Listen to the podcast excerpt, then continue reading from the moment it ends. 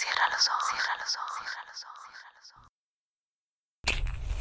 Si escuchas que alguien se acerca, no temas. Todo estará bien.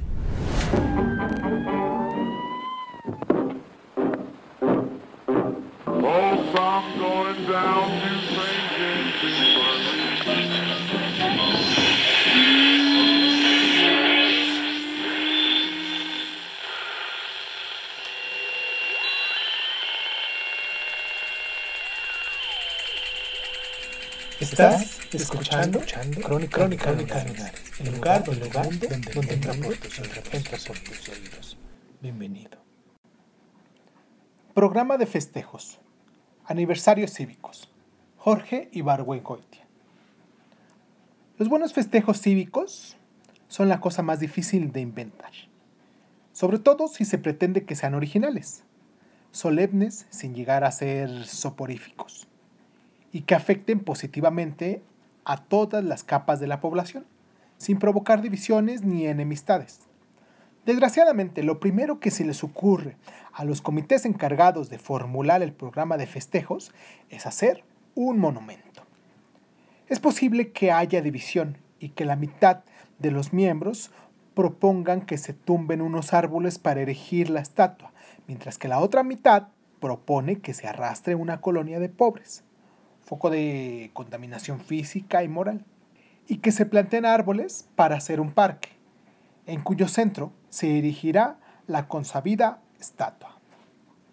Si el prócer está en el candelero y la patria bollante, se hará parque. Si no, se tumbarán los árboles.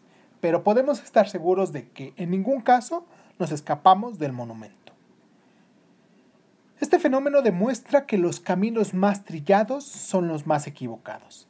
En efecto, hay que admitir que si de hacer festejos se trata, no hay ceremonia más aburrida que la de descubrir una estatua. Aún en el caso óptimo de que se atore el cordón y sea necesario llamar a los bomberos, para que desde una escalera jalen la manta y le dé insolación a la nieta del prócer. Los monumentos, hay que admitir, son piedras que cuestan una fortuna y que se olvidarían si no fuera porque estorban el tránsito. Para que no resulten absurdos, es indispensable que los festejos tengan relación, aunque sea vaga, con el festejado. Por ejemplo, supongamos que se trata de conmemorar a un prócer que tuvo antecesores, aunque sea muy lejano. Se distinguió por ser un gran viajero.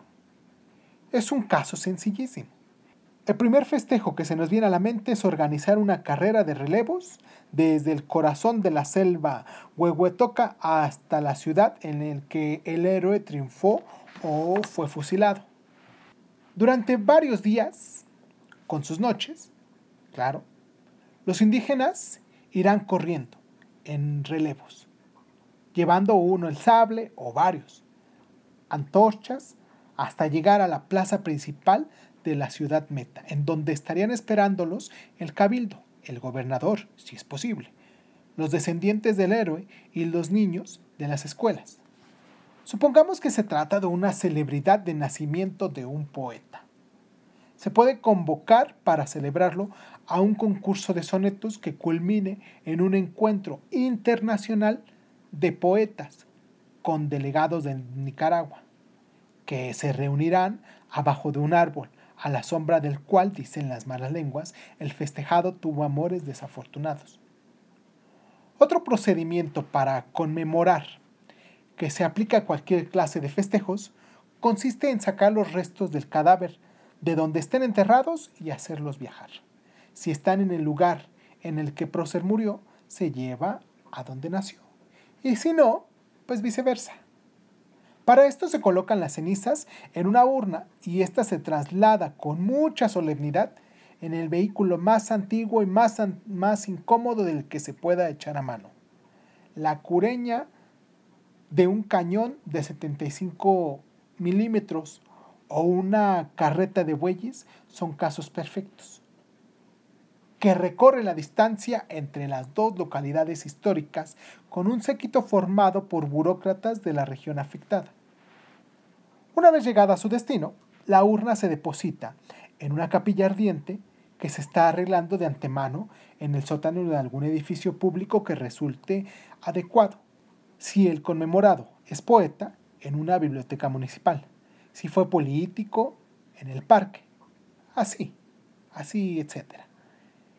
En donde permanecerá frente a una lamparita económica que arderá constantemente. Las ventajas de las capillas ardientes en lugares lóbregos sobre los monumentos son dos. Son más económicas y se convierten en un lugar obligado al que se conduce con engaños a la presunta víctima de la broma pesada y se le deja ahí encerrada.